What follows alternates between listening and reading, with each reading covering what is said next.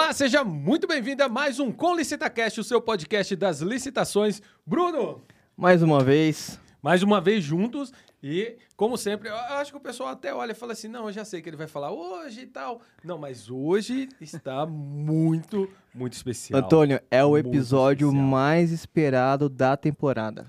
Eu também acredito Conseguimos reunir os o- dois aqui. o, o episódio mais esperado da temporada, seja pelo gabarito dos nossos convidados e também pelo tema, um tema polêmico. Tema pro- muito legal. Promete ser muito fogo no parquinho, né? Com certeza. E, e se, e se depender dela, que já tá batendo carteirinha aqui, né? Vai ter muito fogo no parquinho, com certeza. Eu, eu acho que daqui um pouco o ConlistaCast terão três apresentadores. Eu acho que ela fará parte, porque praticamente tá, tá, tá em todos os episódios. Mas, ô, ô, Antônio, como que vai fazer? Porque ela exige o pagamento. Você não exigiu, por isso você tá aqui.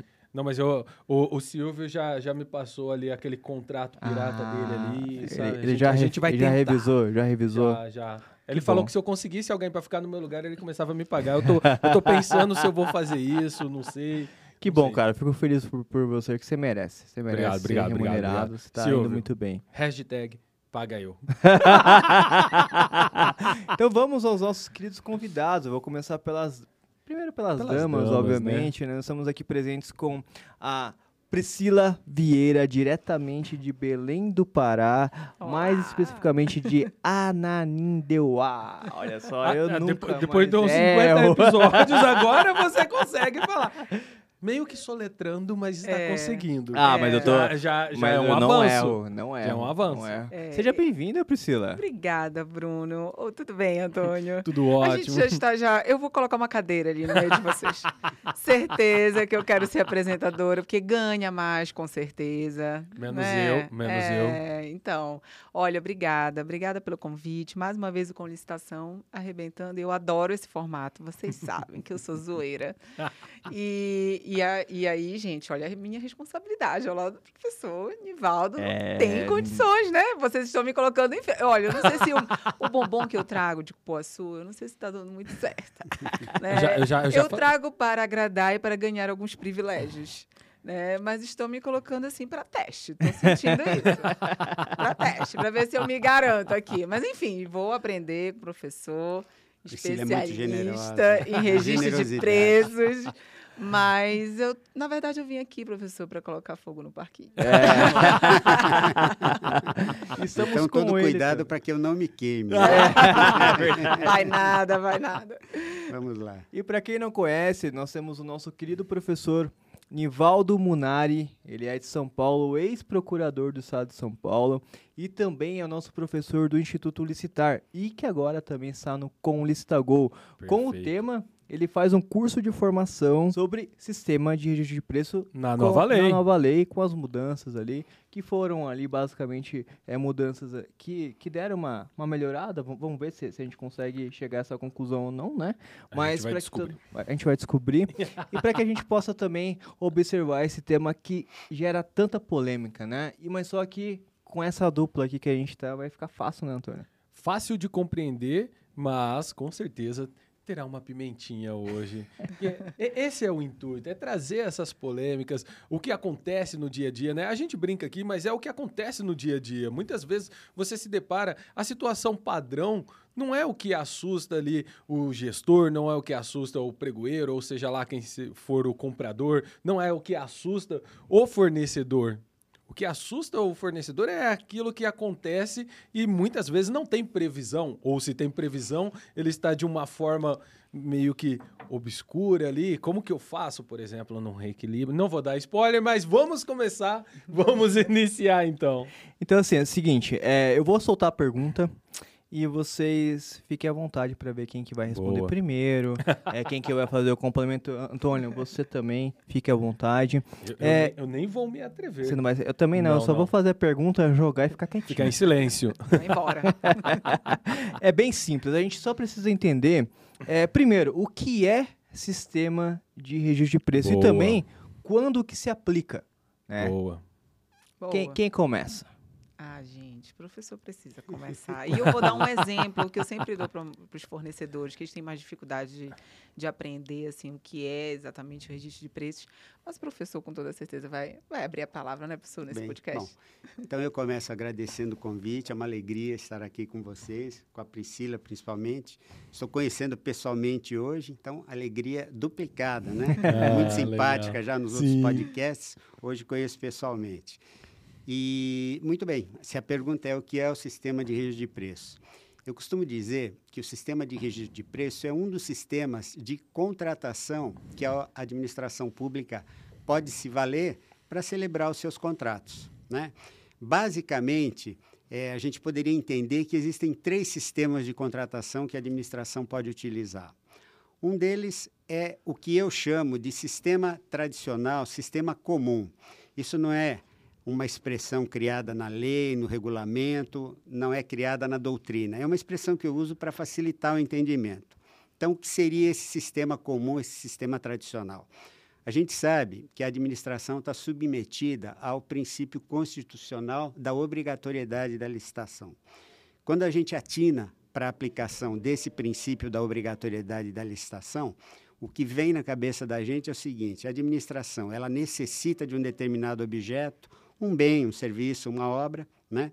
Em se tratando de registro de preços, mais normalmente bens ou serviços, e ela é obrigada a licitar. Então ela faz a licitação, no processo licitatório ela seleciona o fornecedor e nesse sistema que eu chamo de tradicional, essa licitação ela desemboca numa contratação, num contrato único.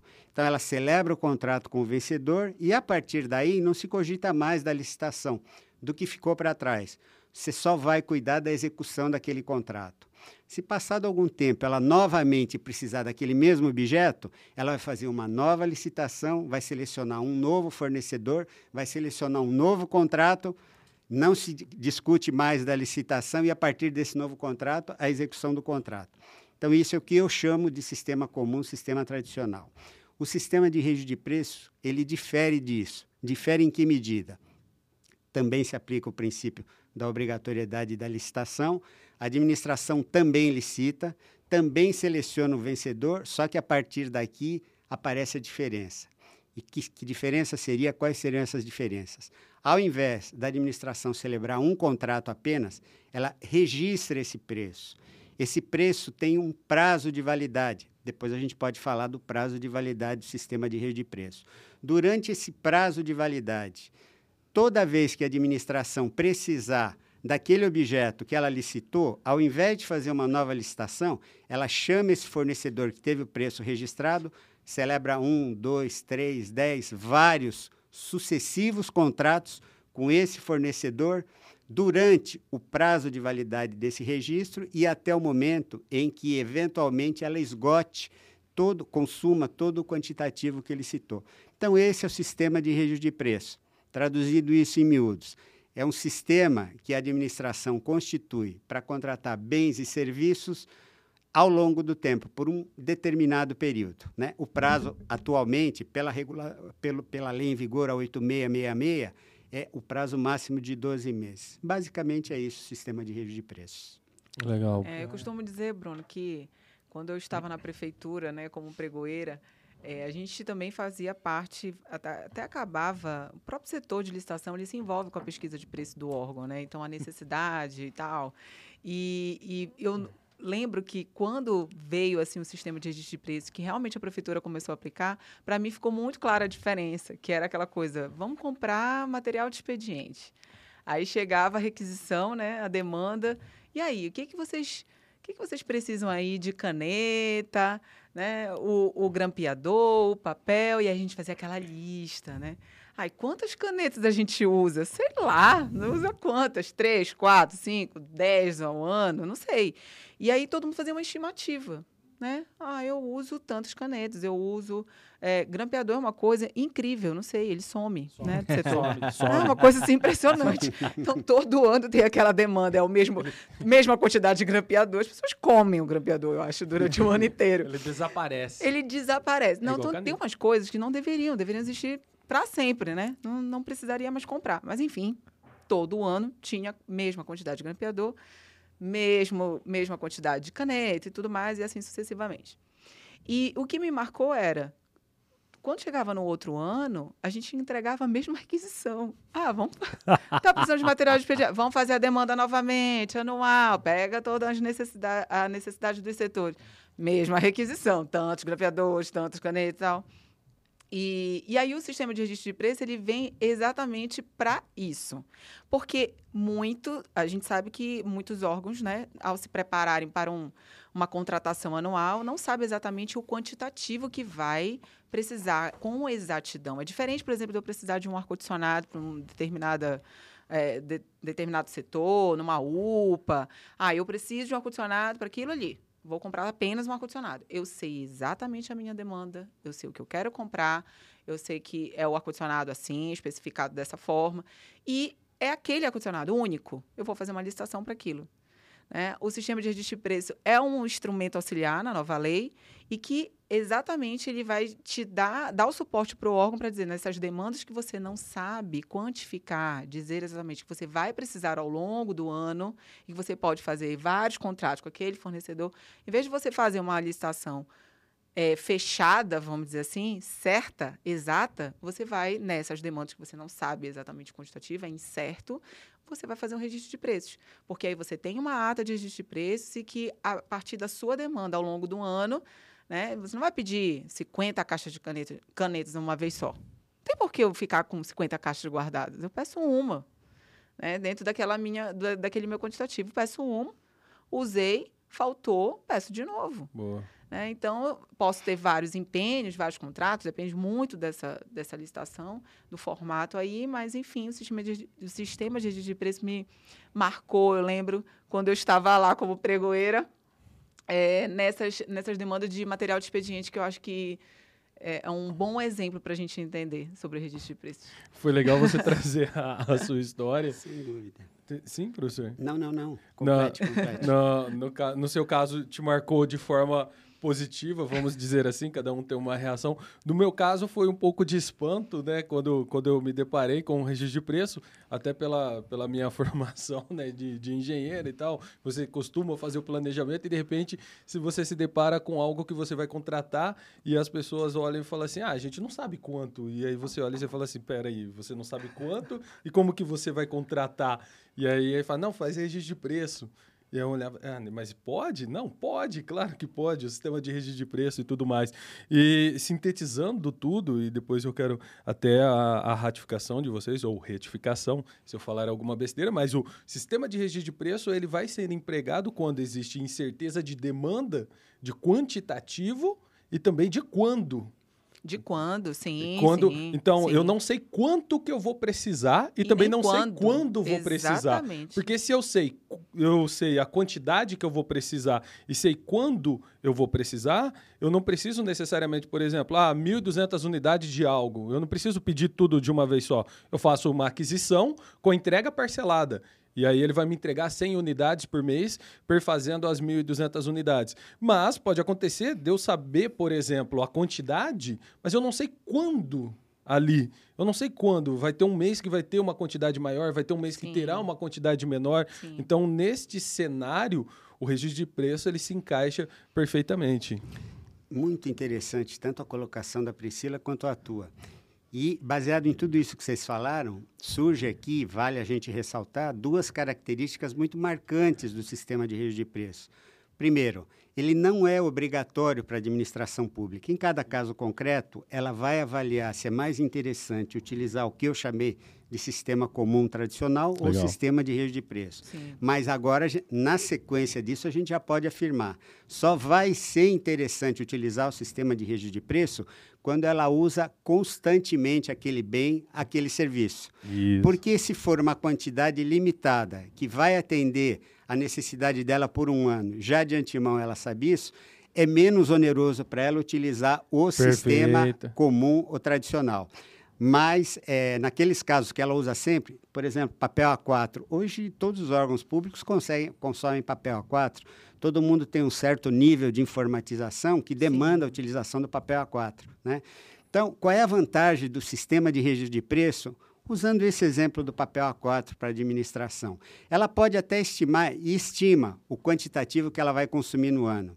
Agora, você imagina, por exemplo, que essa estimativa a leve a chegar a um número de 3 mil pacotes. Bom, se ela comprar 3 mil pacotes, ela pode fazer a entrega parcelada que você se referiu, Antônio. Sim. Mas se não fizer a entrega parcelada, como é que eu vou colocar? estocar isso aí?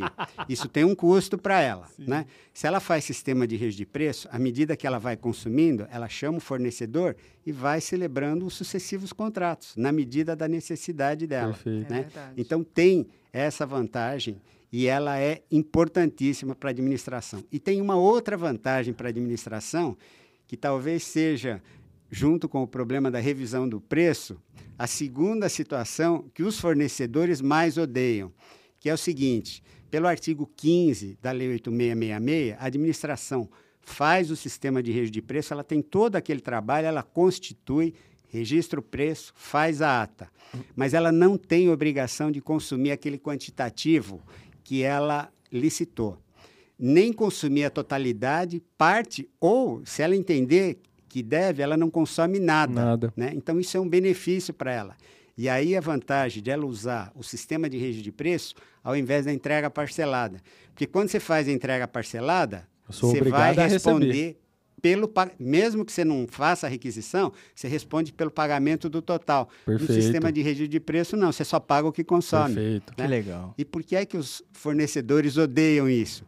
Porque é a incerteza. Você ganha uma licitação para fornecer 13 mil pacotes e acaba contratando 100 pacotes. É, Exatamente. mas o que vem acontecendo muito, né? eu acho que é, eu acho que é o mais da revolta, vamos dizer assim, dos fornecedores, é que há um desvirtuamento desse sistema. Sim. Né? Acaba sim. que aquela secretaria, ah, eu não tenho dotação orçamentária, faz registro de preço. Boa, né? Porque a, o registro de preço fe, prevê que eu não tenha a, a, a se eu não tiver a, a, dotação orçamentária, a reserva orçamentária antes desse processo, eu posso fazer o sistema de registro de preço exatamente Perfeito. porque eu não tenho obrigatoriedade de contratar.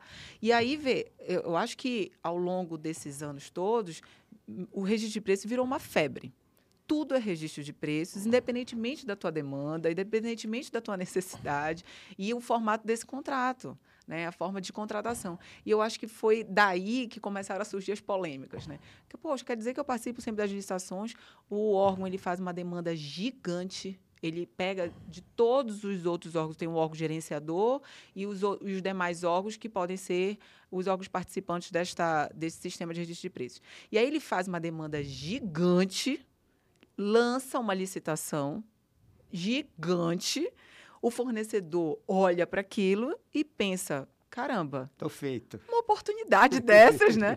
E é hoje que eu mudo de vida. Vê, o preço ele vai mudar consideravelmente se ele considerar que esta demanda gigante vai acontecer. Perfeito. Por mais que você diga, olha, não tem obrigatoriedade de é, é, de contratar. Esse fornecedor ele vai cotar o preço pensando na economia, na escala. Da economia, economia ele escala. vai dar uma economia de escala para a administração pública que muitas vezes ela nem merece.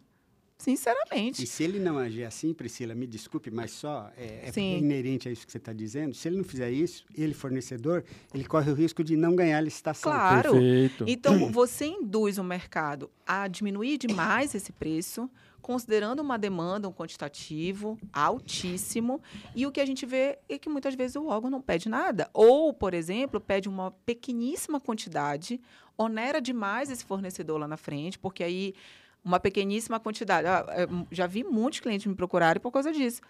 Ah, doutor, eu participei de uma licitação, eram mil unidades e me pediu uma. Por isso que depois vieram os mínimos. Né? Tem que determinar qual é o mínimo, tem que... porque senão é, é, é, é, aquele fornecedor ele fica de olhos, de, de, de olhos vendados. Eu não sei qual é o preço que eu vou colocar ali, porque como é que você determina o preço? Como é que você determina o custo de algo?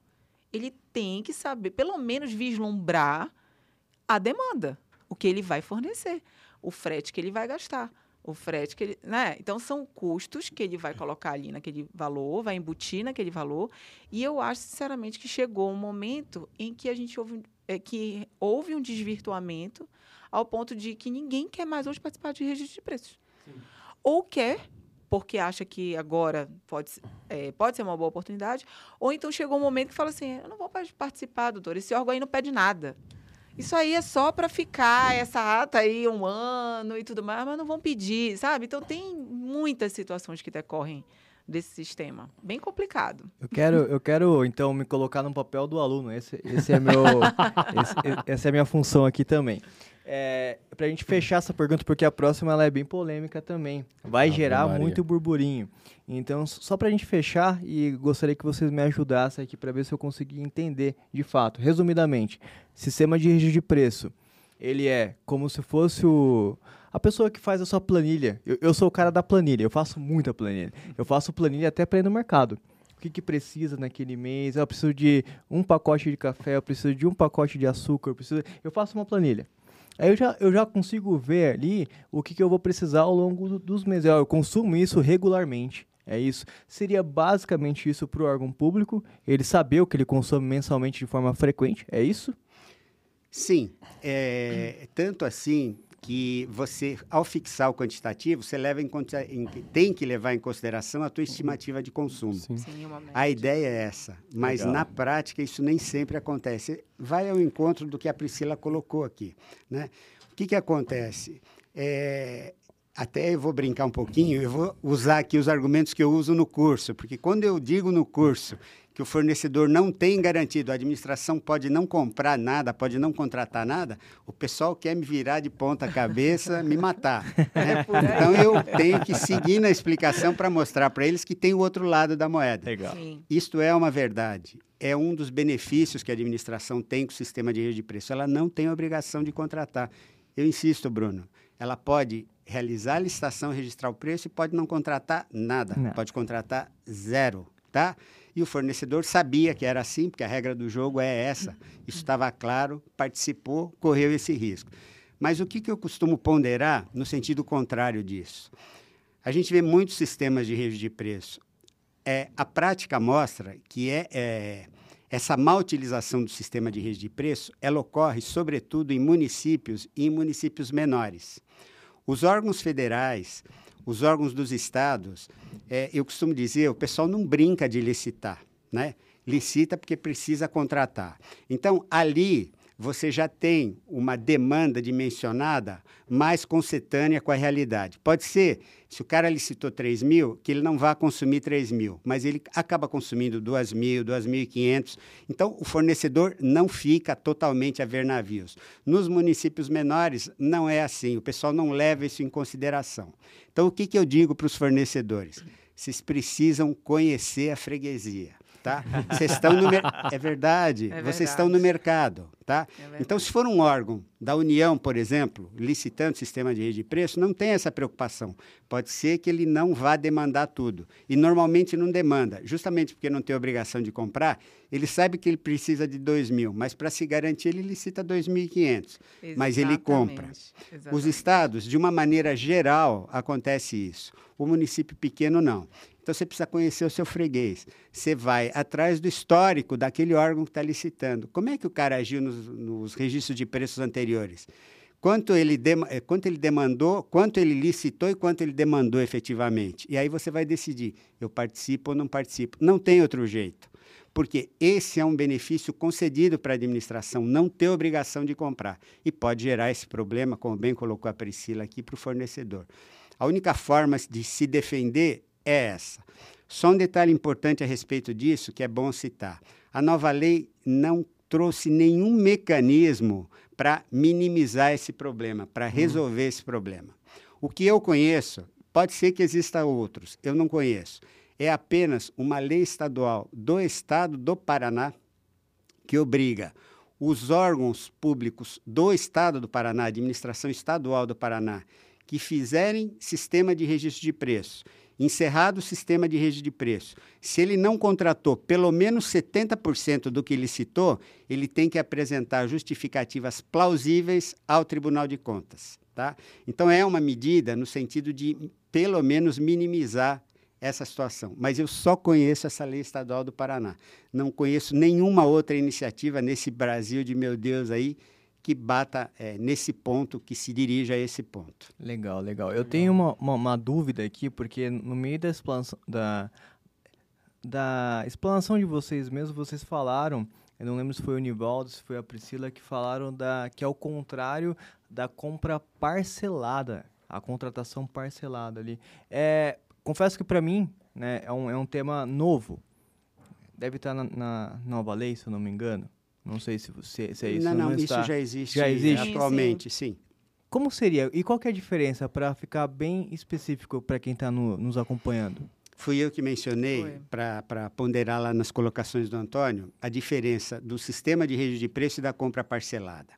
Quando você faz a compra parcelada, é a- você utilizou aquele sistema comum a que eu me referi no começo. Então, você contratou 1.200, você tem que você é responsável por pagar 1.200. Ainda que você não consuma, a única hipótese de você não pagar aquela totalidade é você fazer um aditamento contratual para reduzir o objeto Uma supressão. mas que tem, limite, tem limites para isso. É o artigo 65 da Lei 8666. Então, quando você faz entrega parcelada, você comprou as 3 mil unidades, tá? Consumo ou não consumo, você é responsável por 3 mil. Agora, a gente associa essa ideia a esse, essa, essa possibilidade que a lei abre para a administração de não consumir o quantitativo que licitou no sistema de rede de preço. Então, é a mesma situação. Ela licita 3 mil unidades. Se ela utilizar, por exemplo, só mil unidades, ela só vai pagar as mil unidades. Isso é possível no sistema de rede de preço, mas não é possível na compra com entrega parcelada, utilizando o que eu chamei de sistema comum, sistema tradicional de contratação. Não sei se consegui Não, ser eu, eu- claro eu consegui, porque na verdade o, o registro de preço ele não se altera, mas existe uma forma de aquisição, que é um outro tipo de contrato, dele entregar de forma parcelada. agora. É, você utiliza o sistema comum, né? E programa entrega parcelada. É o que o Antônio colocou. Entendi, legal. Você que precisa de 3 mil unidades para o ano inteiro. Você pode ter problema de espaço de estoque Sim. e tal. Então, o que você faz? Você já programa, olha, eu quero dessas 3 mil unidades, eh, 200 unidades no primeiro mês, 300 unidades no segundo, tá? Pode ser que você não demande aquilo, mas mesmo que você não demandar, se for o sistema tradicional, você vai pagar. No final, você vai pagar. Legal. Mas Em no grande- sistema de registro de preços, não. Sim, a grande questão aí é questão do, na hora do planejamento estratégico da contratação é que ele vai definir. Eu tenho a minha demanda definida com certeza, eu sei o que eu vou consumir. Então, por exemplo, neste exemplo, eu sei que eu vou consumir esse quantitativo. Caso sobrar, vai sobrar muito pouco e eu posso remanejar para o, para o exercício vindouro, né, o, o quantitativo em produto, mas eu vou pagar esse ano, obviamente, e no próximo ano eu faço uma contratação um pouquinho menor e até eu regularizar. Agora, tem elementos que é quase impossível, por exemplo, medicamentos. Eu sei que eu vou utilizar, mas eu não sei quanto eu vou utilizar e em alguns casos eu não sei nem quando eu vou utilizar. Então é um exemplo clássico de registro de preços. Existem outros eh, produtos também que são de demanda rotineira ali, mas que eu não tenho um quantitativo exato que dá para eu fazer o planejamento. Uma das coisas que interessante que a Priscila falou, a questão da dotação orçamentária. Isso acontece muito. O órgão não tem dotação orçamentária e, por este motivo, ele faz o registro de preços. E o que acontece muito de faz o registro de preço e acaba não comprando é o seguinte: eu tenho um recurso que eu vou receber, então eu tenho a É. expectativa que o recurso vai chegar. E aí, o que, que o órgão faz? Eu já vou me antecipar a esse recurso e já fazer a licitação. E, de repente, ou o recurso não vem, ou não vem na quantidade que ele esperava. Então ele pede somente aquele de maior necessidade naquele momento e acaba deixando os outros para trás. Então até uma dica para quem for fornecedor, apesar dele não ter a obrigação de ter a- a- o valor bloqueado para aquela contratação, ele tem ainda que falar da onde que vem a fonte de custeio. Seria interessante ver, ah, isso é recurso próprio, é estadual, é federal, tem repasse, não tem. O órgão público ele tem condição de te dizer da onde que vem o recurso que vai custear aquela licitação, ainda que ele não tenha a obrigatoriedade de resguardar o montante para aquela contratação. Muito bom, muito bom mesmo. Uma verdadeira aula aqui. Gratuita, uma mentoria gratuita aqui para vocês. É, vamos ao próximo, então. O que é ata? Porque muito se fala, né? Ata de registro de preço. Boa, boa, boa. É uma polêmica, né, Antônio? Polêmica e, e gera, gera muita confusão. A gente tem até um ditado, né? Ata é ata, contrato é contrato. Quem nunca ouviu no mundo das licitações. Mas o que, que é isso, né? Porque ata é ata e contrato é contrato. Gente, ata é um documento em que eu vou exatamente registrar os, os fornecedores, os preços daqueles, forne do, daqueles fornecedores que ganharam a licitação.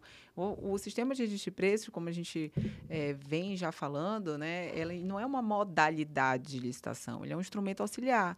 E eu posso usar, por exemplo, pela Lei 8.666, um pregão, uma concorrência, para realizar um registro de preços. Né? E, e a, por meio dessas modalidades, eu vou ter uma ata ao final. A ata, não se, a ata de registro não se confunde com aquela ata de sessão pública, que no, ao final da sessão, né, daquela modalidade de licitação, eu tenho uma ata em que vai ter todas as mensagens, todos os, é, tudo que aconteceu na sessão pública vai estar lá consignado.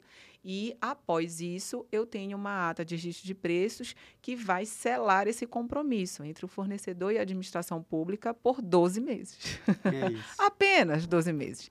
Né? Então, ali eu vou ter todas as informações. A validade da ata, a obrigação daquele fornecedor, qual é o meu o objeto ou o serviço, Uh, e as demais outras obrigações, inclusive algumas contratuais, vão, vão estar ali resumidas. E a partir daí eu tenho aquele compromisso de que, se o órgão precisar, ou de repente até um outro órgão não participante, que depois a gente vai entrar nessa, nessa seara, esse né? Foguinho, adesão à ata, adesão à ata, que será isso? É, e aí aquele, aquele fornecedor vai firmar um outro compromisso, que é o contrato ou um contrato, ou uma nota de empenho, ou outro instrumento equivalente, que é o que a gente fala né, na, na lei, um instrumento equivalente, ou seja, uma nota de empenho também pode ser que cele já essa obrigação do fornecedor em fornecer o determinado produto que estava registrado Boa. lá na ata. Lembrando que, como o professor bem disse, não tem a obrigatoriedade da administração pública, não é um, um, contrato, a ata, por isso que a gente, eu iniciei falando, ata é ata, contrato é contrato, porque muitas vezes aquele fornecedor confunde. Mas eu tenho uma ata de registro de preços. Eu tenho aqui e não me pediram nada. É uma revolta, né? Não me pediram nada. Eu disse, dá, dá vontade de dizer assim, pois é, tu não tens nada, na verdade, que garanta isso. E é por aí. Então, se você tem uma ata de registro de preços, significa que você ganhou uma licitação e que agora você vai ficar lá de stand-by. vai ficar esperando a boa vontade. Oh, não posso falar isso. Quando eu falo a boa vontade logo, é no bom sentido. É porque eu gosto, né, de puxar a sardinha para o instante. Me, me fala uma coisa, então, quer dizer que a ata, então, é um direito de preferência de contratação. Não Olha, exatamente. Não é, exatamente. Porque não, tem, eu posso ter um cadastro de reserva. É, assim, o que dá o direito à contratação, na verdade, é o ato adjudicatório. É ele que vai dar o, o, o, direito de preferência, né? A administração pública não pode escolher. Ah, eu tenho 15, cinco classificados, eu vou escolher o quarto. Não. O é primeiro colocado vai ter um ato adjudicatório que vai obrigar essa administração pública a contratar com ele. A ata de de preço, eu vou ter um primeiro colocado, o menor preço, e, de repente, outros podem entrar numa num, espécie que a gente chama de cadastro de reserva, em que eu posso também, os demais classificados podem oferecer esse preço caso o primeiro não assuma seu compromisso lá na frente, que já é uma outra situação em relação uma outra situação. ah, tá, Antônio. Basicamente é isso que a Priscila falou. Ela é um documento de natureza obrigacional, ela cria obrigação. Legal. Que obrigação e obrigação para quem? Então, vamos começar respondendo pela segunda pergunta. Boa. Obrigação para a administração, que fez, o, constituiu o sistema de rede de preço, e para o fornecedor, que foi o licitante vencedor da licitação para a constituição do sistema de rede de preço. Qual é a obrigação do fornecedor? Ele está obrigado a fornecer se ele for chamado para fornecer durante o, período, o prazo de validade da ata, obedecidas as condições que foram estipuladas no próprio edital. Então, naquelas condições, chamou para contratar, ele é obrigado. Se não contratar, ele é passível de punição. E para a administração? A administração não, a gente acha que isso já ficou claro, ela não tem obrigação de contratar. Mas se ela decidir contratar, a obrigação dela é contratar nos exatos termos que ela mesma estabeleceu no edital da licitação. Então Boa. é um documento que cria essas obrigações para o fornecedor e para a administração. Mas como bem disse a Priscila, não é contrato. O contrato vai nascer depois da ata feita, quando a administração efetivamente resolver consumir uma parte do quantitativo, então ela chama e celebra o, o contrato para aquele pequeno quantitativo. quantitativo que ela está comprando naquele momento. Depois ela vai comprar mais, chama de novo um novo contrato. Vai comprar mais, chama de novo um novo contrato. Perfeito. Legal, bacana. E o que consiste o direito de preferência do sistema de registro de preço? Você passou a bola para mim, eu sempre respeito as mulheres, né? Então eu te consulto. Você quer responder? Você quer que eu responda? Não, pode responder. Então vamos lá. Não, minha mãe ensinou e era muito rígida comigo. É. Primeiro as damas sempre, Com tá? certeza, tá? Então eu entranhei é estrela, é isso e, e procuro aplicar. Às vezes eu me esqueço, mas eu procuro aplicar constantemente. O direito de preferência é o seguinte: então a administração constitui o sistema de registro de preço, tem o beneficiário e já ficou claro para vocês, ela não tem a obrigação de contratar com base no sistema de rede de preço. Isso significa o quê? Ela pode se valer de um outro meio para contratar esse mesmo objeto, apesar de ter o sistema de rede de preço. Que outro meio seria isso? Ela poderia fazer uma licitação específica para aquela compra específica. Então, no nosso exemplo aqui, ela licitou 3 mil unidades. Hoje, ela precisa de 100 unidades. Ela pode chamar o fornecedor beneficiário do registro e comprar com ele as 100 unidades. Mas ela não está obrigada a comprar com base no sistema de de preço. Ela pode utilizar outro meio. Que outro meio seria esse? Para essas 100 unidades que ela quer comprar agora, ela faz uma licitação específica. Ela pode fazer isso? Pode, justamente porque, repita-se, ela não tem obrigação de contratar com base no sistema de rede de preço. E o direito de preferência nasce a partir daí.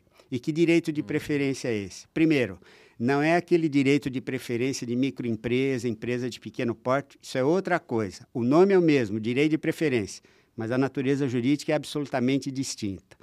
Este direito de preferência aqui no sistema de rede de preço consiste no seguinte: quando a administração, ao invés de utilizar o sistema, ela faz a licitação específica, ela conclui a licitação específica.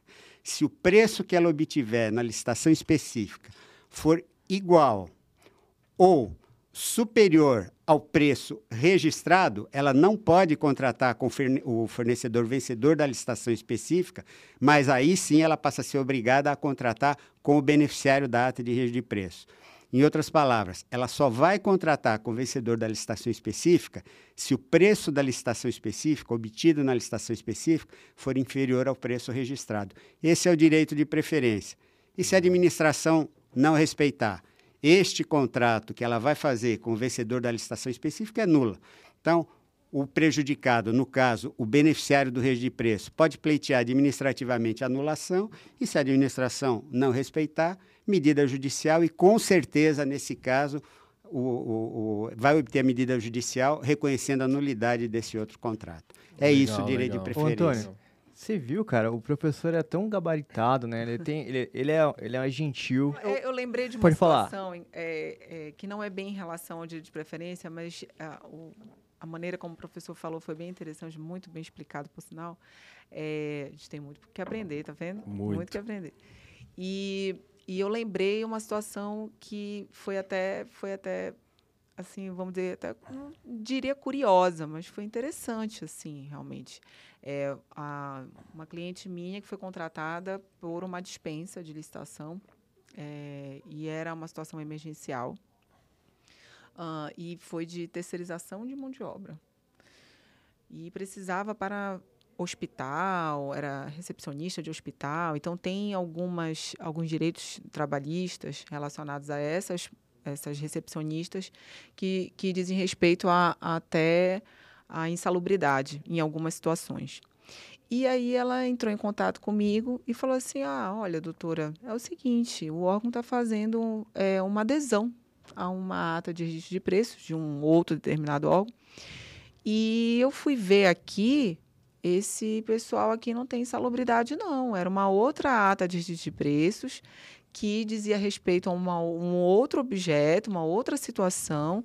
Então, essa recepcionista aqui que eles estão fazendo adesão para terminar o contrato comigo, né? É engraçado, né? O órgão nem sequer fez a licitação ainda. Tá na dispensa hum. pulando para uma adesão. Super planejado esse órgão. E, e aí ela falou: não tem nessa recepção. Aqui a recepção não tem. E eu, eu, eu fiquei, achei bem interessante essa situação, porque é o que vem também acontecendo. Aquela coisa, vamos fazer adesão, a ata do órgão XYZ e não tem nada a ver com a necessidade do órgão, O né? objeto não atende. O objeto não atende, a gente sabe que existe uma venda de ata por aí, tá vendo? Falei que eu vou, vou A colocar. Priscila já introduziu Não. provavelmente o próximo assunto. O próximo assunto. Uma venda de ata. Quem é do mercado sabe o que eu estou falando. É a pimentinha do nosso podcast. E exatamente esse desvirtuamento que também acontece nessa fase. Ah, eu vou, tenho a minha ata de preço, chego lá, bato no órgão, diz assim, quer aderir? Vamos aderir isso aqui? Porque, assim, como você não tem a garantia, você começa a querer negociar com aquilo. Pega a ata de registro de preço, coloca, faz o kit, sistema de registro de preço. o kit é edital, minuto, né? cada órgão tem seu kit de, de SRP. E aí faz o seu kit, leva lá na pastinha. Quer aderir? Olha, porque eu sou fornecedor daqui dessa ata. Ah, e qual é a tua ata? Ah, minha ata é esse objeto. E às vezes nem se aplica aquele órgão. Aí o órgão fala assim: ah, interessante, vamos lá, eu vou pedir adesão. E assim, gente, é, isso é real. O que vem acontecendo é, é- é, vamos dizer, uma situação que a gente que passa ali bem ao largo da, da, da fiscalização, a gente fica sem saber como controlar né, essas situações de venda de ata, adesão de ata, de situações como essa, por exemplo, que eu exemplifiquei no início, de uma, uma recepcionista que não tem a- aquelas características que deveria, por exemplo, para atuar ali dentro de um, de um local insalubre, de um hospital, enfim, ela sabe até melhor do que eu em relação a isso. E eu queria ponderar e ver qual é a opinião do professor em relação. É, esse é um risco que a gente corre mesmo, né? Então, é, eu disse que ela tinha antecipado o próximo assunto, que Mas era já mete justamente bronca, falar do, já mete bronca. né? mete bronca. Que era falar de carona.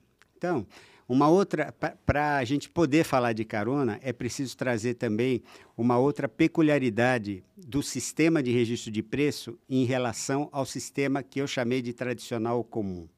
Que peculiaridade é essa? É, às vezes, para o fornecedor é um pouco complicado para entender isso, mas para quem atua na administração pública é muito claro isso, que é o seguinte: você tem um município, por exemplo, ele tem uma organização, ele se organiza, ele tem diversas autoridades e estabelece um decreto eh, estabelecendo competências, tá? Então, o secretário A é competente para isso, para aquilo, para que, para aquele outro, o secretário B para isso, para aquilo, e tem as competências na área da licitação e do contrato. Quem pode contratar, quem pode licitar em nome do município, tá?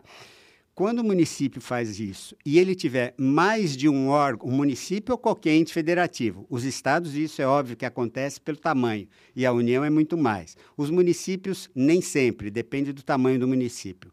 Quando ele tem mais de um órgão responsável por licitar e contratar, é, cada órgão tem que fazer a sua licitação e o seu contrato. Você não pode juntar numa mesma licitação diversos órgãos e todo mundo comprar, contratar serviços com base é, no, é, na- naquele sistema tradicional. O sistema tradicional, cada órgão faz a sua licitação e faz o seu contrato.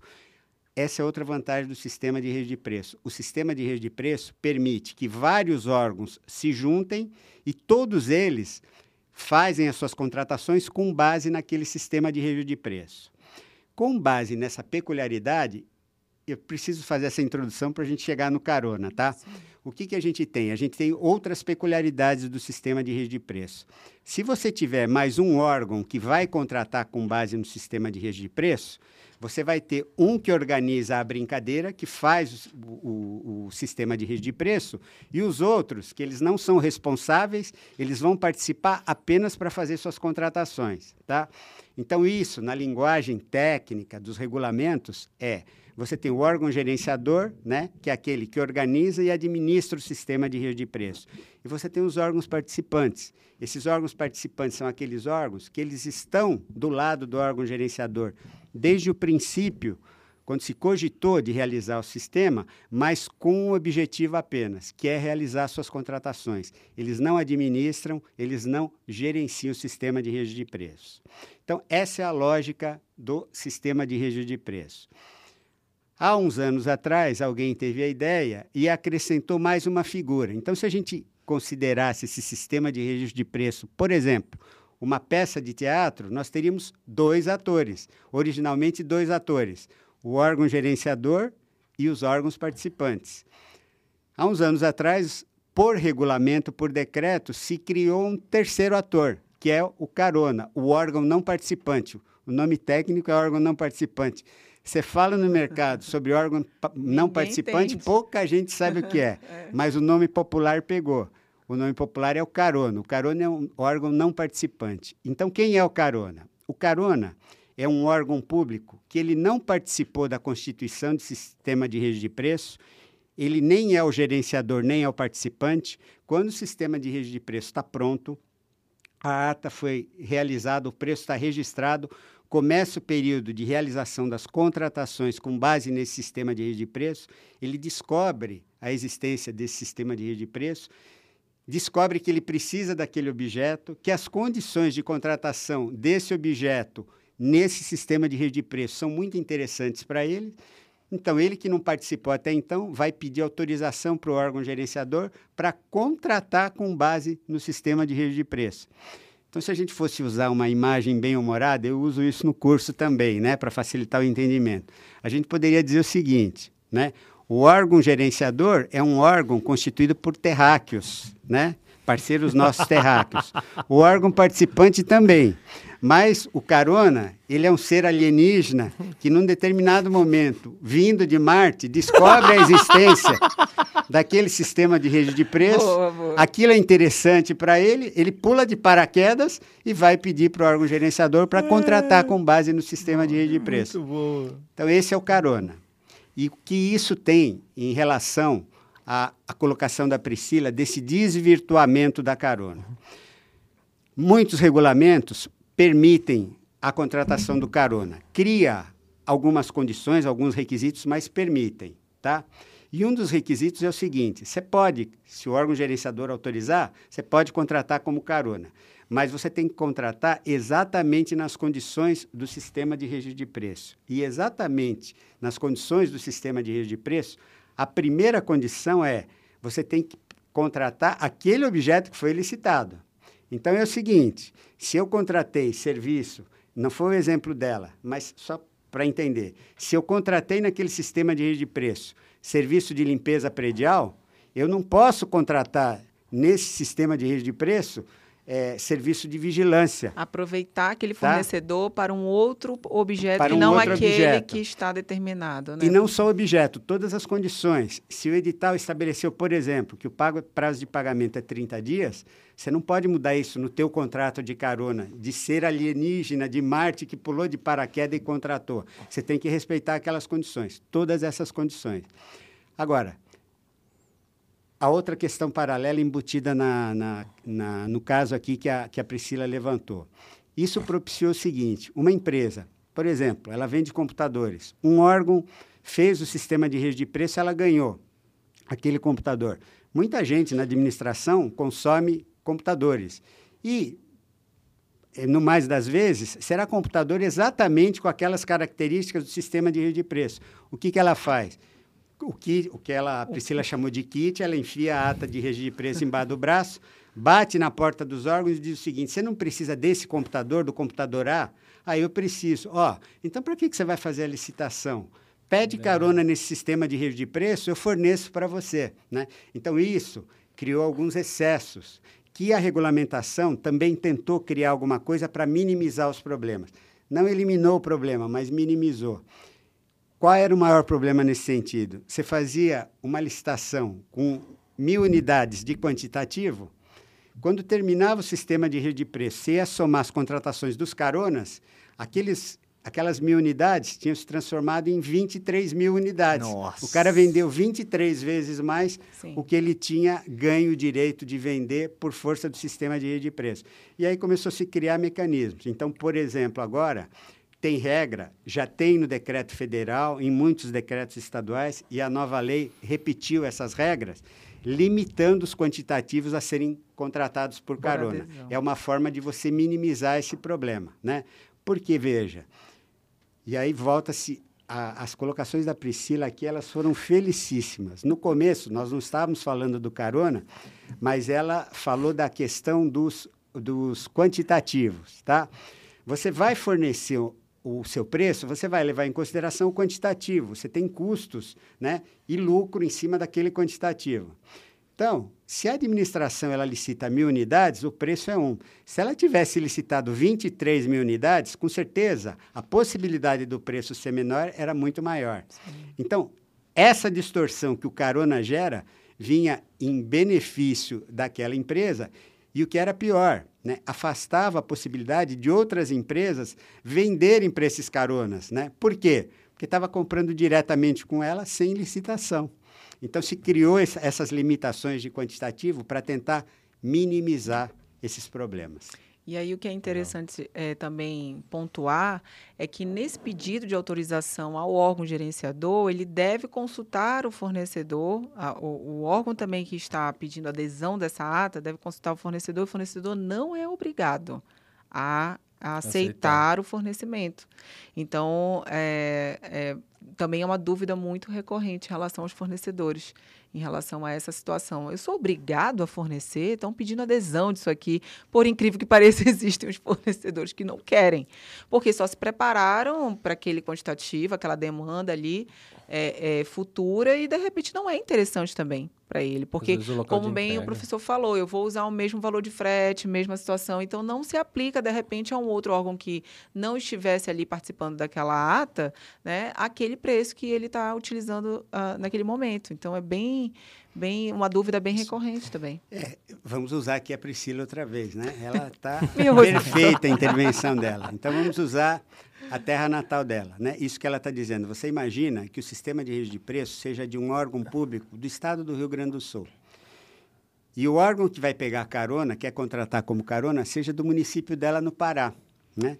Será que para o fornecedor é interessante fornecer no Pará, nas mesmas condições que ele fornecia no Rio Grande do Sul? Perfeito. Pode ser que sim, pode ser que não. Então, aí está uma diferença e muito importante a tua pontuação por isso, que também precisa ser ressaltada, tá? A contratação do carona, o fornecedor não é obrigado a aceitar. Agora, ele tem uma contrapartida. Se ele aceitar, ele não pode usar a contratação carona para deixar de atender o órgão participante, aquele Sim. que estava desde o começo lá para fazer bem, a contratação com base no colocado. sistema de rede de preço. Tá? Em relação ao órgão participante, toda vez que ele for chamado, ele tem obrigação de fornecer. E para o carona, ele decide se é interessante para ele, se quer fornecer, não há problema, fornece. Se não quiser, ele não é passível de nenhuma penalidade, porque ele não é obrigado a fornecer para o carona, só para o órgão participante. Sim. Eu tenho Legal. uma dúvida, porque o carona, então, ele não permite com que você faça reajuste, é isso? Ele não permite de forma alguma, ou, ou, ou tem alguma brecha aí? Não, não, Bruno. É, o reajuste, você vai realizar o reajuste ou não, dependendo do que está previsto no edital do sistema de rede de preço. Se o edital do sistema de rede de preço previu o reajuste, quem contratar na condição de carona estará submetido a esse reajuste ah, também. Entendi, entendi. Tá? Aí vai valer a regra que está no edital. Por isso que eu disse Legal. que o, a contratação do carona é exatamente nas mesmas condições que foram previstas para o sistema de rede de preços. Mas sabe, é... Bruno, que eu já passei por uma situação.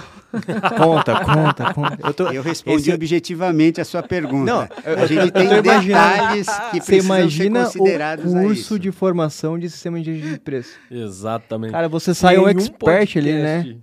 A, gente já. Já tá já, saindo já, tudo é, isso aqui. É, tá já tá borbulhando aqui, ó. Já tá. Mas, nossa. Imagina é, o curso. Não, e é um tema, assim, que, que tem tanta coisa para falar, tanta hum. coisa, porque você tá mexendo com um sistema que é interessantíssimo. Por exemplo, a questão da adesão, ela serviu como também um instrumento de economia para os outros órgãos. Para que, que eu vou Sim. abrir uma licitação? É muito custoso. Boa. Abrir uma licitação desde o início, fazer. Eu já tenho ali pronto, né? Já tenho, tá certinho ali.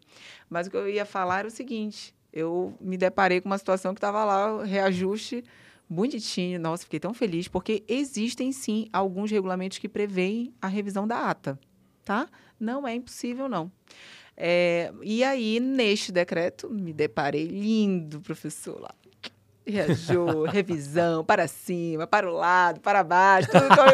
Era só, né, comprovar só comprovar. Era essa a única obrigação do fornecedor. E aí fomos lá, entramos com nota fiscal, era tudo que vocês podiam imaginar, até e-mail com o fornecedor, com a fábrica, né, para comprovar esse aumento que houve nesse período da pandemia. Legal. Muito bom. Foi negado. Eu fico imaginando, né? Foi porque... negado, É, Bruno. concluiu, Foi negado? Então, não concluiu, Bruno. Deixa ela concluir. Foi negado? Foi negado, negado. Mas por E, quê? gente, e o que mais o que mais me intrigou foi que não estava só no regulamento, estava na ata. Ata, revisão de ata. Era uma das cláusulas da ata. Era a revisão. Priscila, deixa eu te fazer uma Para pergunta. mais. É, se a Para tua mais. memória né, te ajudar nisso, talvez tenha acontecido há um bom tempo lá, você tem tantos casos, né? Não vai fix- se fixar num só. Era a ata de registro de preço de órgão federal? Não, era municipal. Ah, municipal. Era municipal. Porque esse problema da revisão, É. ela acontece especialmente no regulamento da União. Sim. Essa Sim. é outra situação que essa o pessoal não quer bater em mim no curso. Mas eles ficam de boca aberta quando eu faço a exposição sobre a problemática que envolve a revisão do preço no caso de sistema de rede de preço. Uma evolução ou involução bem interessante, né, professor? É, De vários pareceres. Pareceres, inclusive, é. é, a é meu dizendo que ver, eu já te antecipo, Priscila. Os pareceres da União são, na minha concepção, eles são equivocados. Eu Tá? também, eu, Na minha, eu na minha acho. concepção, eu eles são acho, equivocados. professor. Mas só para vocês entenderem do que nós estamos falando. O regulamento da União, ele permite que você revise o preço registrado. Para a gente ter essa noção, é preciso voltar um pouquinho. A gente disse aqui que o prazo de validade é de no máximo de do- 12 meses. 12 meses. À medida que você, a administração vai precisando, ela vai chamando e vai contratando. O que, que pode acontecer? Pode acontecer que no terceiro mês dos 12 meses haja uma alteração de preços no mercado e aquilo que custava 100 passa a custar 150 no mercado, ou 120, ou 130. Enfim, em um ano, você pode ter flutuação do preço no mercado. Tá? E a revisão existe para isso, para fazer frente a esse tipo de flutuação. Então, agora, especificamente em cima do regulamento da União, o decreto federal sobre o sistema de rede de preço. Ele trata de revisão nos artigos eh, do 17 ao 19. Quando você lê o artigo 17, e aí é o que a Priscila disse, está escrito com todas as letras lá. A revisão é para aumentar e para abaixar o preço. Porque a flutuação no mercado também pode ser no sentido inverso. Sim, sim. Pode abaixar o preço. Aquilo que está registrado por 100, hoje começa a valer 50. A administração vai continuar pagando 100 numa coisa que no mercado ela acha por 50. Então a revisão sobe e a revisão desce. Sim. Mas o problema está no revisão para subir. Por quê? Está escrito com todas as letras lá, tanto para aumentar o preço quanto para diminuir o preço, se for o caso. Sim. Aí vem na sequência e diz o seguinte: a revisão para abaixar, você chama o fornecedor e negocia com ele. A administração vai no mercado, faz o orçamento e mostra para ele: ó, seu preço está por 100, eu compro no mercado por 70, você abaixa o preço, porque não vou pagar 100, tá? Então negocia com ele. E aí você tem duas alternativas. A melhor delas para a administração: fornecedor concorda. Se adita a ata, a partir daquele momento, você não compra mais por 100, você compra por 70. O fornecedor pode vir para a administração e vai dizer: olha, eu compreendo as suas razões, mas eu não tenho interesse em fornecer por 70. Perfeito. Então a administração libera ele do compromisso, da obrigação de continuar contratando, né? Vai fazer um novo sistema de rede de preço. Se ela tiver cadastro reserva, vai tentar contratar os fornecedores que estão no cadastro reserva. Isso está claro lá. Agora, como fazer a revisão para subir não está claro. Está dito que é mediante negociação, mas isso gera um problema. Qual é o problema? Quando você tem cadastro reserva, se eu estiver me estendendo muito, é que essa questão é Não, detalhista. por favor, a gente está Não. aqui para isso. eu preciso ser detalhista. Então vamos supor a seguinte situação para ficar bem claro. O preço registrado vencedor da licitação é 100 reais, tá? E eu tenho mais três fornecedores no cadastro reserva. Para estar no cadastro reserva, esses fornecedores, na licitação, eles concordaram, se forem chamados para contratar, a fornecer pelo preço vencedor da licitação, 100 reais. Com certeza, como eles não ganharam a licitação, o preço deles era maior. Mas para ficar no cadastro reserva, eles formalmente disseram: não, se formos chamados para contratar, nós contratamos pelos 100 reais. Aí o que acontece? Revisão para cima, a situação que a. Perdão, a situação que a Priscila colocou. Então, o mercado o preço registrado de 100, o mercado está trabalhando por 130. O beneficiário do registro de preço, o cliente da Priscila, chega no órgão público e fala: olha, o artigo 17 diz que eu tenho direito à revisão. Está aqui todos os documentos que comprovam que realmente houve alteração no mercado. É indiscutível que houve alteração no mercado. Então, ó, este preço que era 100, eu estou provando para você que precisa passar a ser 120, tá? Veja, isto está de acordo com o artigo 17. Só que isso gera um problema para a administração. Qual é o problema? Ela tem fornecedor no cadastro reserva. E se o cadastro reserva dizer o seguinte, olha, ele precisa para 120, eu tenho estoque, eu continuo te fornecendo por 100. Como é que fica a administração nesse sentido? Tá? Que ela reconhece o direito que está escrito com todas as letras no artigo 17 e aumenta para 120 quando os outros concordam em fornecer por 100, ela vai pagar mais? Então o regulamento, e aí eu começo a responder, Priscila, na minha visão, ele é, o regulamento é torto porque ele precisava ter mais uma disposição, um artigo que dissesse o seguinte: quando eu tiver cadastro reserva, comprovou que o preço mudou, eu vou contatar o, o, o integrante do cadastro reserva.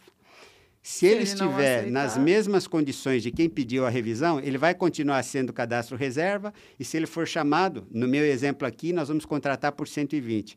Agora, se ele mantiver o preço dele, eu libero o vencedor Pronto. da obrigação de continuar contratando e vou contratar é. com aquele. O decreto devia ter feito isso e não fez. Tá? Então, ele criou esse problema prático. Aí chega na aula e digo assim, você é de órgão federal?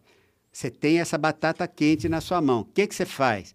Você prevê isso que eu estou dizendo aqui para você no edital, não está no decreto, mas o decreto garante que ele tem direito de revisão para subir. Então, para é não ter esse problema, você prevê essa questão do, do reserva no edital, tá? O decreto não faz isso. Mas não para aí o problema. Aí a gente chega no ponto da Priscila. Não obstante estar escrito com todas as letras no artigo 17, não diz como fazer, mas diz que o fornecedor tem direito. Vem o parecer da AGU, que eu respeito, mas eu não concordo com o teor dele, e diz o seguinte: ó, não cabe revisão para subir. Mas está escrito, literalmente, no artigo 17. É. Aí ele usa que argumento? É que o artigo 19 diz o seguinte: o fornecedor é, ele pode pedir para ser liberado do, do compromisso. compromisso de fornecer quando o preço subir, ele não tiver mais condição de fornecer. Mas isso, da forma que está. Como o artigo 17 diz que tem o direito à revisão, o artigo 19 é uma alternativa. Então, o fornecedor, no caso concreto, escolhe. Ou ele pede a revisão, ou ele pede para ser liberado do compromisso, porque ele não consegue mais fornecer por aquele preço liberado sem penalidade, naturalmente. Sim. Mas o parecer vai nesse sentido. Revisão jamais. Se ele pedir revisão, o máximo que você pode fazer é liberar ele do compromisso de continuar contratando. É, e ainda assim, não é isso que vem acontecendo. Ninguém libera fornecedor do seu compromisso. Então, é, isso pode ser também. Mas é. esse, é, essa questão embora você precise ir para a justiça para isso, Sim. mas é mais fácil de resolver, porque aí não tem dúvida. O próprio parecer da União fala Nesse sentido, é. ó, o que você pode é liberar do compromisso, mas não da revisão para subir. Eles entendem o seguinte, que o, o fornecedor, ele não, a, a, não assumiu a ata pelo tempo de validade que ela estava prevista, e, e existe, existe aquela... Eu, eu, vamos dizer assim, aquela talvez uma ilusão de que o fornecedor deveria considerar todas as os altos e baixos Você durante deixa, 12 meses, tá entendeu? Tá ele tem que fazer Ele tem que ter uma bola de cristal. Exatamente, que eu ia utilizar assim uma não né? posso. que às vezes vi umas ideias meio malucas na minha cabeça que eu ia falar agora, mas eu não posso. Falarei nos bastidores. Mas é, existe muito essa, essa situação. Ah, mas então por que eu, eu acho engraçada essa pergunta. Então por que ele ele participou? Ah. Então ele já sabia. Por que ele fez? Porque ele. Gente, o fornecedor está ali buscando uma oportunidade, ele conhece as regras. Sim, claro, estou, não estou colocando os que têm intenção fraudulenta ou que os que estão mal intencionados. A gente não pode tirar por essa base. A gente tem que considerar o princípio né? da boa-fé do, do licitante ali. Assim como também a administração pública, a gente tem que considerar que ninguém tem intenção nenhuma ali, né? É, então, esse fornecedor, muitas vezes, ele é pego de surpresa, sim tá? É, muitas vezes ele não consegue arcar com aquele valor. E, e, o problema é mais grave, Priscila, é porque, veja, se for o regulamento da União, eu insisto com vocês, depois pode conferir. Está escrito com todas as letras no Sim. artigo 17 que tem o direito. Então, como é que vai usar o argumento de que ele devia saber? Ele devia saber e sabe, pois ele lê o regulamento e Sim. no regulamento está escrito que ele tem direito, Sim. né? É, a polêmica também surgiu em relação a, a, por exemplo, vou dar revisão para aquele fornecedor e, e, na verdade, ele vai ganhar, vamos imaginar que a situação seja em relação a algum aumento de frete, o transporte para tal lugar aumentou, as condições mudaram, enfim.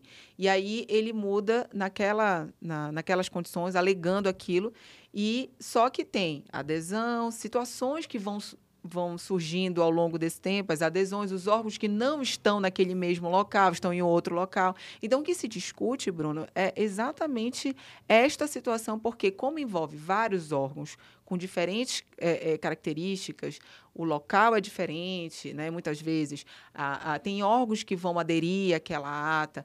Então, por que vai fazer a revisão né, do preço que vai atingir a todos os órgãos indistintamente? Uhum. Muitas vezes nem é essa situação que vai acobertar tudo, né? A, a, que aquele licitante está alegando. Então, é, a, a grande polêmica gira em torno disso. Por que não considerar? Eu acho que nem deveria ser polêmica, né? Não, deveria considerar a revisão de ata se a, a situação alterou para o fornecedor, seja lá qual for, né, ele vai ter um impacto. Se vai ele um comprovar, impacto. se ele comprovar, dele. ele vai ter um impacto. Isso talvez seja até indiferente em relação aos outros órgãos que estão ali participando. Que legal, que legal. Eu Bruno, vou... eu vou aproveitar o gancho. Eu estou me sentindo tão à vontade ah, que com bom. vocês aqui que, né? Eu abri, abri o baú aqui pela primeira vez eu vou olhar direto para a câmera. Ixi, agora vai vem, dar, agora vem, Você vai Antônio. me dar a oportunidade de passar uma dica válida para os fornecedores. Eu falo isso no curso e vou falar para vocês agora. Se o sistema de registro de preço, então, for de um órgão federal regido pelo decreto federal, como tem essa problemática que eu expliquei aqui do artigo 17 ao 19, o que vocês devem fazer para, pelo menos, reduzir o problema, reduzir o prejuízo é o seguinte: façam o requerimento formulando um pedido alternativo. Pede a revisão de preço para subir com base no 17 e já coloca alternativamente que se o pedido não for acolhido, você pede para te liberar do compromisso com base no 19. Pelo menos você reduziu o seu prejuízo, você não vai ter que continuar contratando por um valor muito baixo que vai te dar prejuízo. Perfeito. A dica é essa. Perfeito. Muito Top, bom, top muito bom. demais. Eu quero, é, cara, a gente ficaria aqui, é, eu até ultrapassei um pouquinho aqui o limite porque tem papo para muito tempo aqui, né? Muito tempo. É, Antônio, muito mas só que eu tempo. preciso chamar ele que tá ali nos, nos, nos aguardando ali. Você pode entrar, é um quadro inédito para vocês. é, um, é, um, é um personagem inédito. Então, Nivaldo, a, a, a Priscila já tá no terceiro podcast dela, então ela já tá bem ciente do que tá por vir aí.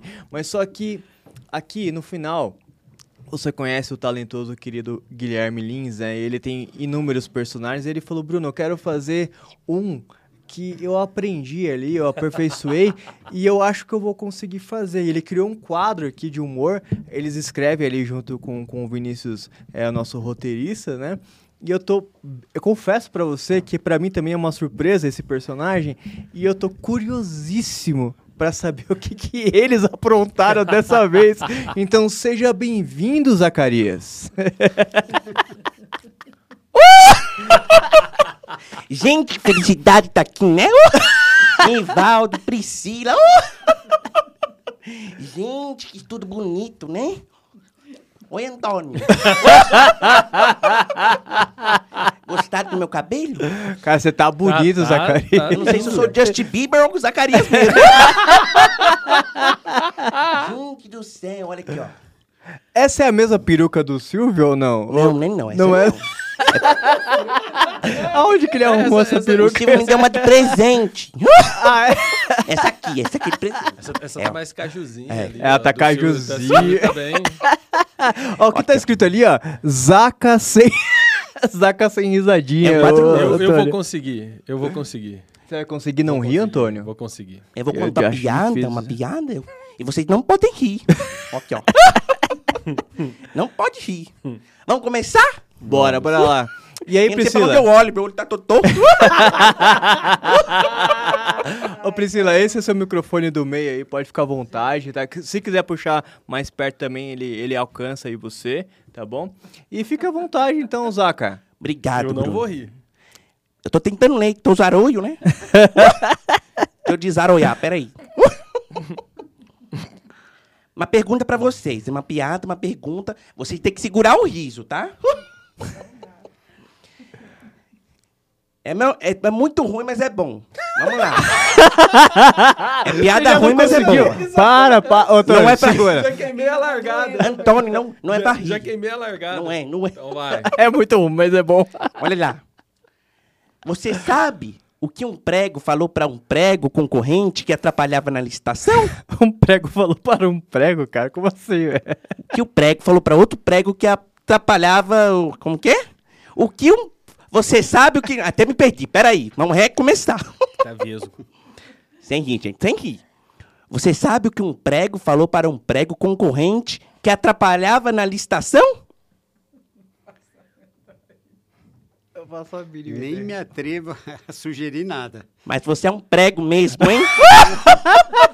é ruim, mas é bom, avisei. Esse eu consegui passar. Então vamos pra segunda. Vamos, essa foi boa, eu adoro piada vamos pra tosca. segunda. Vamos pra segunda. Não, mas eu tô me segurando aqui, você não tá entendendo. Eu tô competindo. Olha lá. Por que o petróleo fez uma licitação para contratar, contratar psicólogos? Por que o petróleo fez uma licitação para contratar psicólogos? O petróleo fez licitação para contratar psicólogo. É verdade. Caramba, eu não consigo nem, nem imaginar. Você tá vendo aqui, ó, não pode. Ela eu, tá eu não vendo. quero abrir a boca, porque senão ele vai, ele, ele vai esperar eu falar. eu li, eu falar. vou ter que falar, porque ele tava no fundo do poço. Porque ele tava no fundo do poço. Meu roteirista é ótimo. Pô, essa é muito boa, velho. Essa é muito boa. O Antônio tava segurando até agora. Então, Atrapalhou, pô. Essa última agora é pra Priscila. Eu acho essa melhor. Das piores, essa é melhor. Mas você tem meu apoio, tá? Pelo menos. Tá gostando, professor Nivaldo? Vamos lá, então. Priscila. Priscila, o que os pregoeiros costumam falar lá em Belém depois de comprarem açaís? O que os pregoeiros Costumo. costumam falar lá em Belém depois de comprarem açaís? Caramba, eu não consigo nem. É quase isso. É quase. Sabe o que os pregoeiros costumam falar lá em Belém depois de comprar açaí? Muito bem, pessoal. O pregão acabou. O último açaí fecha a porta. é muito ruim mesmo isso aqui. Cara, é muito bom. Eu adorei, Zacarias. Eu adorei.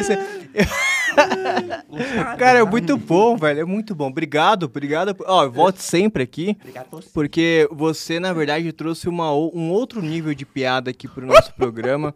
Né? O que você achou, Priscila, do nosso Zacarias? Olha, uma figura icônica, né? épica, épica. É verdade, eu ressurgi dos Foi mortos, né? Surgia dos mortos. Zacarias é sensacional. Obrigado.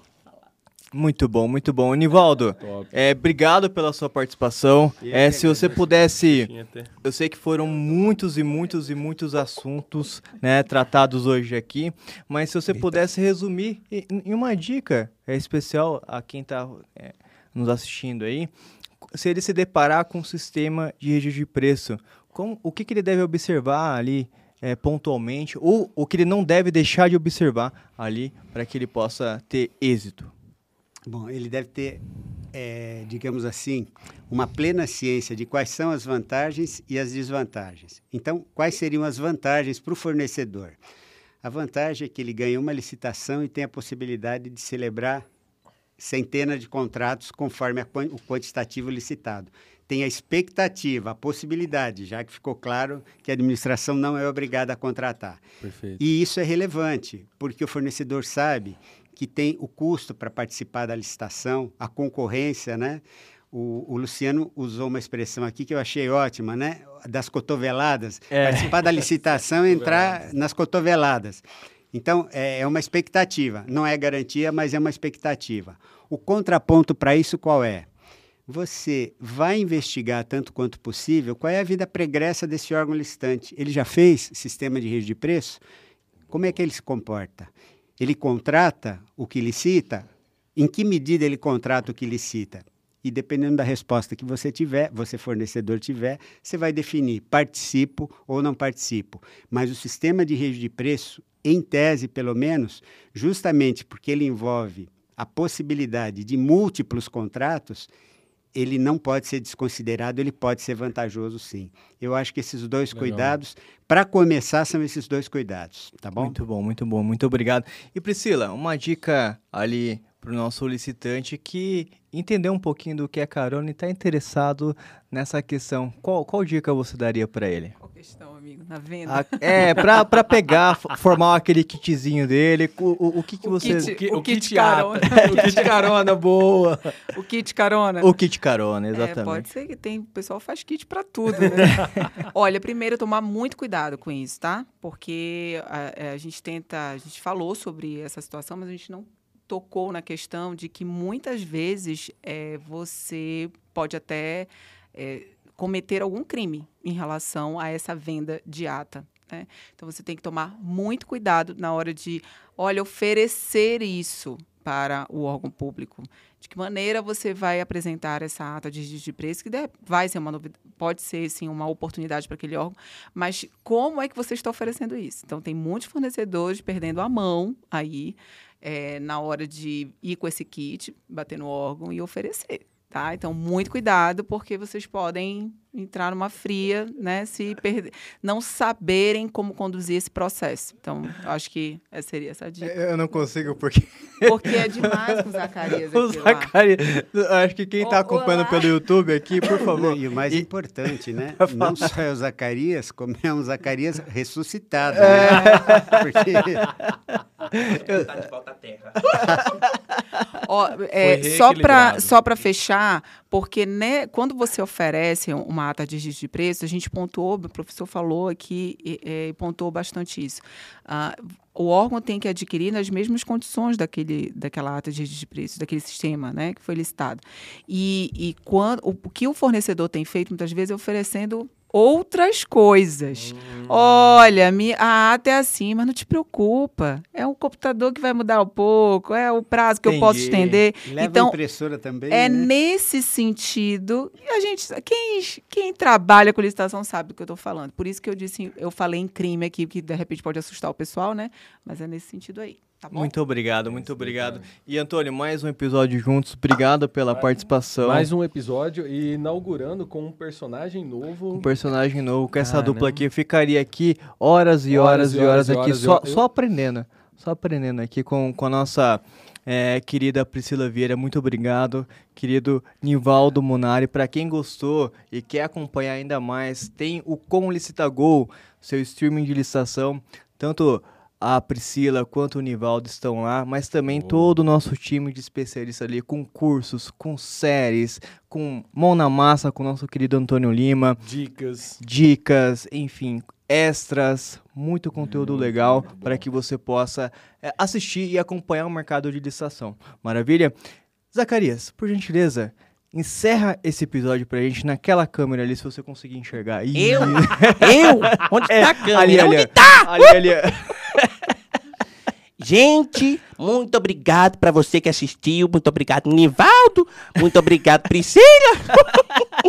Esperamos vocês no próximo episódio, tá bom? Tchau, pessoal. Uh! Tchau, tchau.